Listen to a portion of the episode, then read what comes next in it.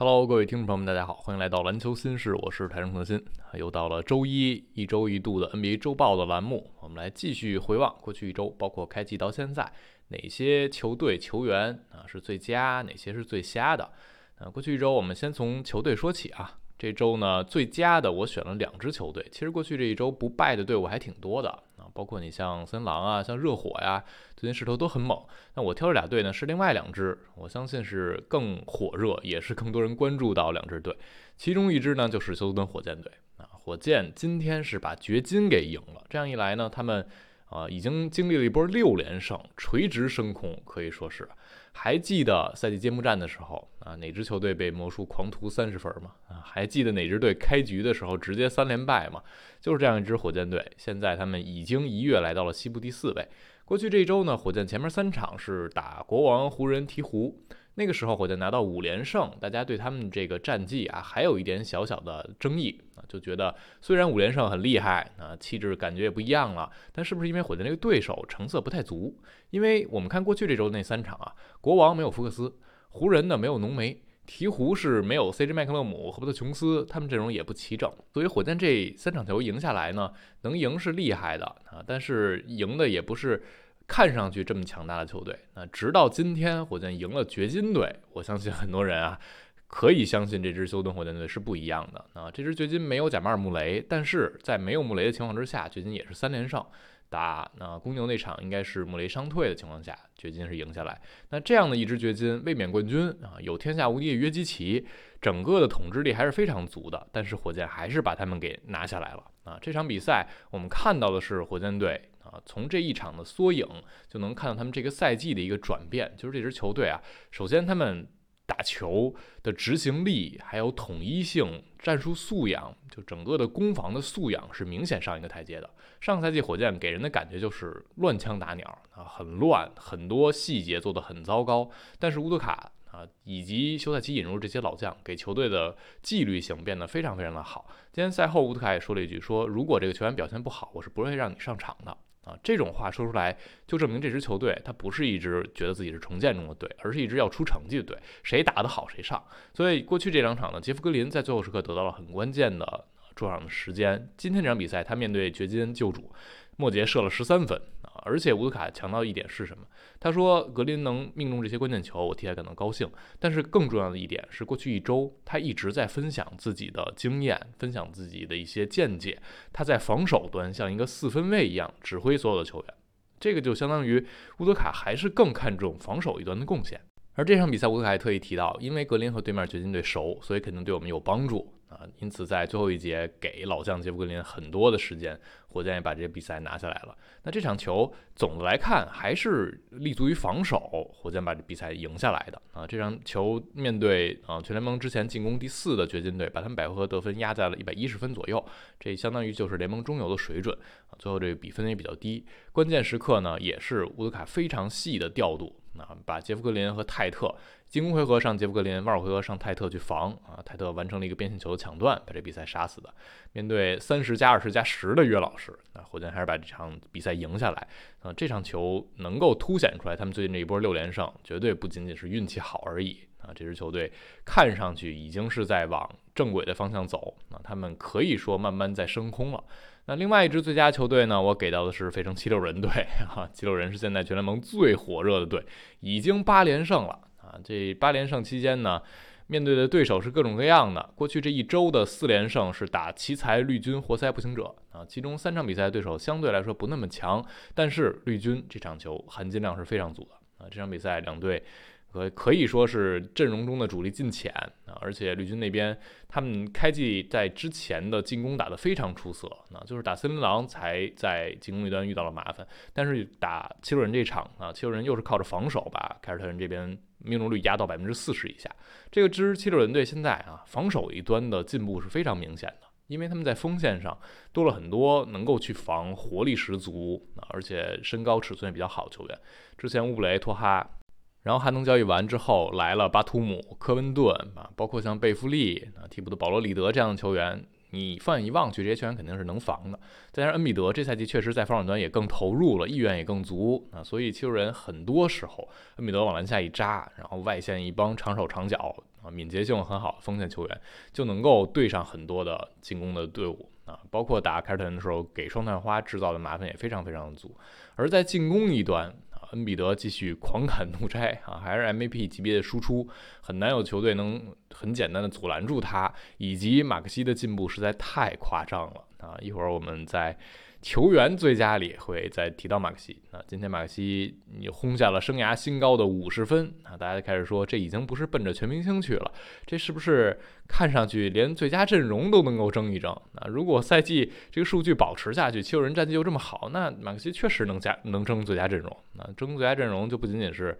啊，你现在的球星级别的问题还涉及到合同，因为这个赛季开始之前，马克西和费城没有能达成提前续约。那如果他这个赛季进了最佳阵容，那理论上下赛季他的起薪是可以从顶薪工资帽的百分之三十起。那这样，啊，球人要大出血才能留住马克西。那我们就看看马克西这表现，一会儿我们会细说。这是最佳的两支球队，给到了火箭和七六人。大家可能会想到啊，詹姆斯、哈登的两个前东家啊，当然篮网队现在是中规中矩啊，啊百分之五十胜率。那这两个另外的前东家呢表现非常好。而说完了最佳的球队，我们转入到最瞎啊，最瞎就干脆啊，紧着登哥这队来吧。快船啊，在哈登上场之后，正好过去这一周啊，零胜四负。难求一胜，总共来说呢是五连败啊。第一场那个败仗呢是哈登还没上场，输给了湖人啊，也是连胜湖人十一场之后输掉的。那最近这波快船啊，真的是让人嗯没眼看，因为很显然这支球队有太多太多的问题啊。你的首发阵容怎么排？你的轮换怎么结合？你的这些明星球员彼此之间能不能找到化学反应？以及主教练泰伦卢怎么去排兵布阵？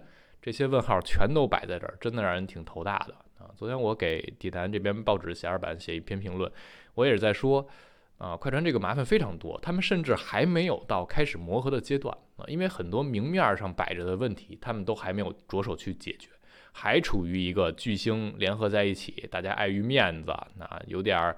拘谨有点拘束，主教练和球星之间也碍于面子，还没有办法摆出最理想的阵容。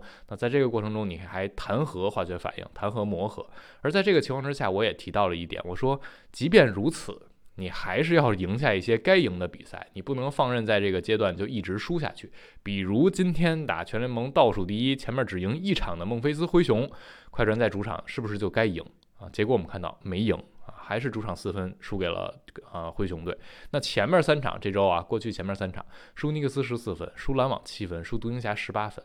而且这三场球，尤其输独行侠那场，输的多难看，大家都看到了啊。从第一节末到第二节中段，三十二比十二啊，被对方打一个这三十分差的高潮，这都一波流都 显得有点太小看这波了啊。就确实说明快船队现在这问题非常非常的多。那我们看到的是什么？就是这支球队啊。呃，每一个人都在说自己需要去调整啊，你就相信这个队不是一点的问题。比如泰伦最开始的时候说到一点，他说，啊，莱昂纳德是我们最好的球员，所以大家需要牺牲，但是他需要更有侵略性。那意思啊，谁牺牲啊？小卡你都得多打，你是我们最出色的球星。然后乔治呢，在打独行侠那场之后，他说什么呢？他说：“呃，我在这场尝试去更多抢篮板、更多防守、做脏活累活，变成一个粘合剂，但这反而影响了我个人的侵略性。我以后不会这么打了。”啊，乔治那意思说，我做了一下牺牲，我觉得诶不太行，效果不理想，那我之后不想这样去打了。啊，还有什么呢？今天输给灰熊之后，泰伦卢赛后说，詹姆斯哈登打得太礼貌了，我们需要他更有侵略性，做自己。那这意思已经仨人了啊，从小卡到乔治到哈登都有了一种啊，我们不能再谦让了啊，必须得该怎么打怎么打。那只剩最后一位，最后一位谁呢？威少爷，威少也不在乎这些啊，不论谁来，威少我该怎么打怎么打。所以这四巨头往这一放啊，这球不够分这问题确实是存在的啊，因为首先哈登和威少之间就得分球权，两人显然同场的时间。不宜太长啊！现在呢，泰伦卢已经开始把他们往两边掰开了用啊，哈登去和啊小卡带一阵容，然后威少和乔治去带二阵容，慢慢慢慢打着打着啊，我猜测还是会让俩人分开，一个打首发，一个打替补。那我觉得这是一个必然的归宿。前面我也提到，快船呃，放眼望去很多问题，最简单的一点就是哈登、威少、祖巴茨、塔克四个人啊，最多可能只有两人能同时在场，效果是比较好啊。而且你会想，可能哈登不是拖空间那个点，但是啊，祖巴茨、威少两个人很拖空间，所以两个人同在的时候呢，两个非空间点很难打。而哈登又不是一个大产量接球三分手，他的无球的威胁不是那么的足，包括今天打灰熊最后时刻接球三分也没有能投进。所以呢，整个球队的空间还是需要拉得更开一点。而塔克最近这状态，让你甚至觉得他不应该上场。哈，进攻端真的是毫无威胁，而在防守端打东夏那场也被东契奇各种打。啊，你就想象一下，如果这个赛季往后行进，塔克还找不回自己的准心儿，还只剩张牙舞爪吓唬人这一下，那可能他甚至要慢慢慢慢跌出轮换。这是快船的啊目前的一个状况啊，整个球队确实很糟糕。上赛季威少来之后，快船也遭遇了五连败，那但那五场球输的也没有现在这么的惨，这么的稀里哗啦。而且那个时候还不涉及一个呃首发替补分球权这样一个问题，只是磨合的一个问题。而现在快船还没有进入磨合的阶段，就像我刚才说的。那除了快船队啊，上周最佳我还给了一支雄鹿队啊，雄鹿两胜两负，但是嗯比赛内容不好啊，赢的两场是险胜篮网活塞，输的两场呢是输给步行者和魔术，输两场是没有利拉德，字母两场砍了八十九分啊，但是还是赢不下来。那打步行者是防守防不住啊，被最后哈利伯顿一击致命。那场比赛步行者也轰高分。打魔术呢是自己攻的就很差啊，没到一百分。字母拿了三十五分，那雄鹿全队不到一百分，而魔术其实攻的也一百一十分以上了啊，也就是说雄鹿这场防的也不行。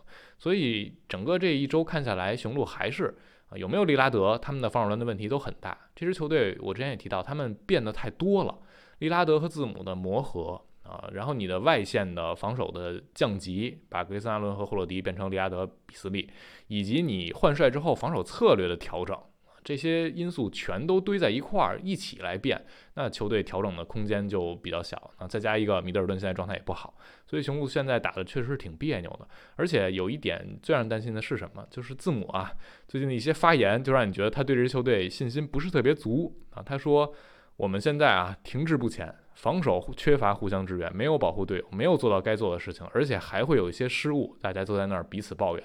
这是输给魔术之后，字母哥接受采访说的就是他认为球队现在肯定有太多太多的问题，那解决问题就是一个很痛苦的过程啊，而且你得赢球才能让这个解决问题的过程更顺利一些。如果一直输，这个问题可能会越滚越多，像雪球一样。所以雄鹿啊，过去这周这状态呀也比较的瞎。说完了球队呢，我们进入到球员啊。过去这一周最佳，我给了两支球队的三个名字啊。第一个就我们顺着刚才啊，费城七六人这边，恩比德和马克西两个人啊，最近状态真的非常好。大帝上周三十六点三分，十二点五篮板，五助攻，两封盖，百分之五十一点一的命中率，百分之九十点六的罚篮，场均罚十三点三个，就还是 MVP 级别输出啊，破坏力极强。有一场单场四十八分啊，这个稳定性啊、火力啊都是摆在那儿的，而且在防守一端，恩比德现在投入程度也非常强。之前他在六英尺之内降准率率是非常非常高的啊，很漂亮的。所以这个赛季整个七六人队在防守端还让人眼前一亮。而马克西呢，就是现在啊进步最快球员，他领跑幅度非常非常大。过去一周，马克西三十一点五分、五点八篮板、八个助攻，只有场均零点八次失误。啊，这个注失比很夸张。另外呢，这周还有一点三段和一点八盖帽啊。今天这场比赛五十分，而且还有三次封盖啊。把这些数据全结合一块儿，七个三分又刷新了一串记录，那成为七六人队史第一人，而且是七六人队史自 AI 之后第一个五十加的后卫啊，这确实挺了不起的。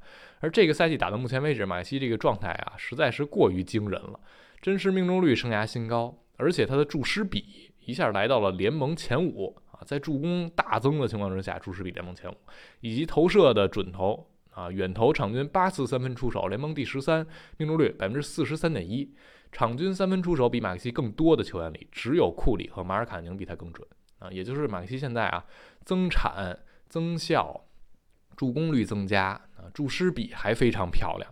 你说这要是赛季在这样的数据下结束，那他能不是最佳阵容吗？显然是最佳阵容级别球员。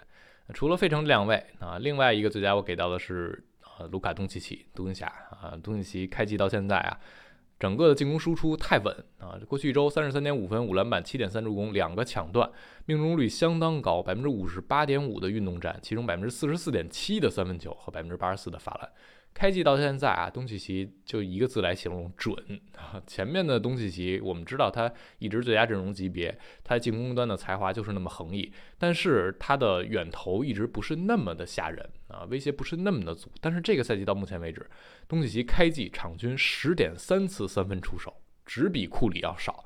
为什么他能投这么多三分？就是因为他这赛季真的准。到目前为止，百分之四十一点七的三分命中率是生涯新高的啊！他的罚球降低了，但是由于投的准，他的真实命中率是生涯最高的百分之六十六点三。这是为什么呢？啊，你看东契奇可能身材保持的更好一些，稍微减重了一些啊，手感就调整回来了。如果东契奇是现在这个投射级别，那他的进攻端真的有点无敌了啊！他和于老师两个欧洲人一内一外啊，没有办法去防了啊！东契奇现在真的太准了。所以这是过去一周给到的最佳球员啊，最瞎球员有几个名字啊？一个保罗·乔治，快船这边啊，本来哈登来之前，乔治表现非常出色，但过去这一周，乔治场均十七分、六个篮板、三点三助攻、四个失误，失误比助攻多，命中率三十三点九啊，三分二十三点三，断崖式的准头的跳水啊，突然之间就不会打球了啊。很多人说乔治是因为哈登来之后，第一节他找手感的这个机会变少了。有点让戏份，呃，影响肯定是有，但是在他能到之前，其实乔治第一节的表现也不是特别的理想啊，他也不是说我一上来狂砍怒摘，把自己的手感先找到，并不是这样，所以我觉得乔治无论是你要跟新队友磨合，还是你自己的手感发生了起伏，还是得赶紧调整。那下一个最瞎呢？我觉得显然是更瞎的啊，温辛斯，过去一周八点五分，五个篮板，一点五助攻，一点八失误，也是失误比助攻多啊，当然这助攻非常少。命中率啊，百分之三十六点六，三分球十一中一啊，一周就进了一个三分球，罚球十中三，那这是一个外线球员该有的水准吗？这一周呢，他的正负值总正负值负三十六，在勇士这边是断层的垫底啊。这个赛季打到现在，维金斯到底是糟到什么地步啊？场均得分十分出头，而且他这个三分命中率百分之十五点四，场均就只有二点四出手，又不敢投，投了又不进。在所有出场超过六场比赛啊，场均三分出手超过两次的球员里，只有一个人比维金斯的这个三分球还铁啊，那个人是开拓者的梅斯啊，人家是一个边角料球员，维金斯好歹是勇士这边薪水第四高的球员，所以开季到现在，勇士的一个挣扎变成肯老库里和啊汤普森的投射手感下降，和维金斯突然变成一个进攻端很糟糕的锋线球员是有很大关系的。嗯，最后呢，简单还提一个最佳的名字啊，是乔丹普尔啊，也是勇士旧将。普尔这个赛季啊，打到目前为止，场均十四点七次出手，十六点四分，什么概念啊？你要是把他二点九次罚球折算进来，基本上普尔相当于一次真实出手拿一分啊，也就是百分之五十出头的真实命中率。那这个是他新秀赛季之后最低的真实命中率。而很不容易的一点是什么呢？普尔这个赛季啊，大家想想。他从一个强队来到弱队啊，大合同开始生效。之前有人把他比作谁呢？詹姆斯哈登啊？为什么？因为你觉得从一个戏份更呃少一些的队来到一个可以放开抡的重建队，这逻辑上说得通。但是普尔非常引号难能可贵的一点是什么呢？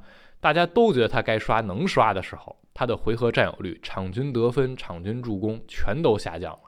也就是产量全面下跌，同时它的真实命中率、注失比也大跌，准头也下降啊，控失误也下降。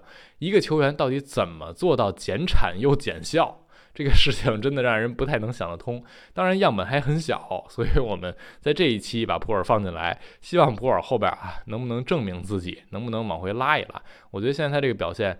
你要说特别糟，那这一周场均十五分球，那赛季场均十五六分也也就凑合。但你结合他这个命中率，结合大家对他的期待啊，这个表现实在是过于糟糕了啊！所以这周最佳也有普尔的一个名额。好，这是关于本周球员和球队最佳最佳的一个状况。不知道我有哪些漏掉的啊？大家也可以在评论区留言啊。上一期有人让我说，呃，库里这么不受重视嘛？啊，其实因为我上期在发这一期的时候呢，当天勇士应该正好输球了。嗯，今天呢，其实库里砍了三十八分，但是呢，勇士又输了。那库里这赛季到目前为止，他状态非常出色，而且每回合出手的每次出手得分效率非常非常高啊。但是，呃，我们就后边找机会吧啊，因为这一周下来，库里自己的准头也有点往下降啊。当然，没有人可以忽略库里的存在。好，这周我们就聊这儿啊，大家有什么想补充的，可以在评论区留言；有什么自己发现新奇的好玩的点，也可以在评论区我们一起讨论。感谢收听，我们下期再见啦，拜拜。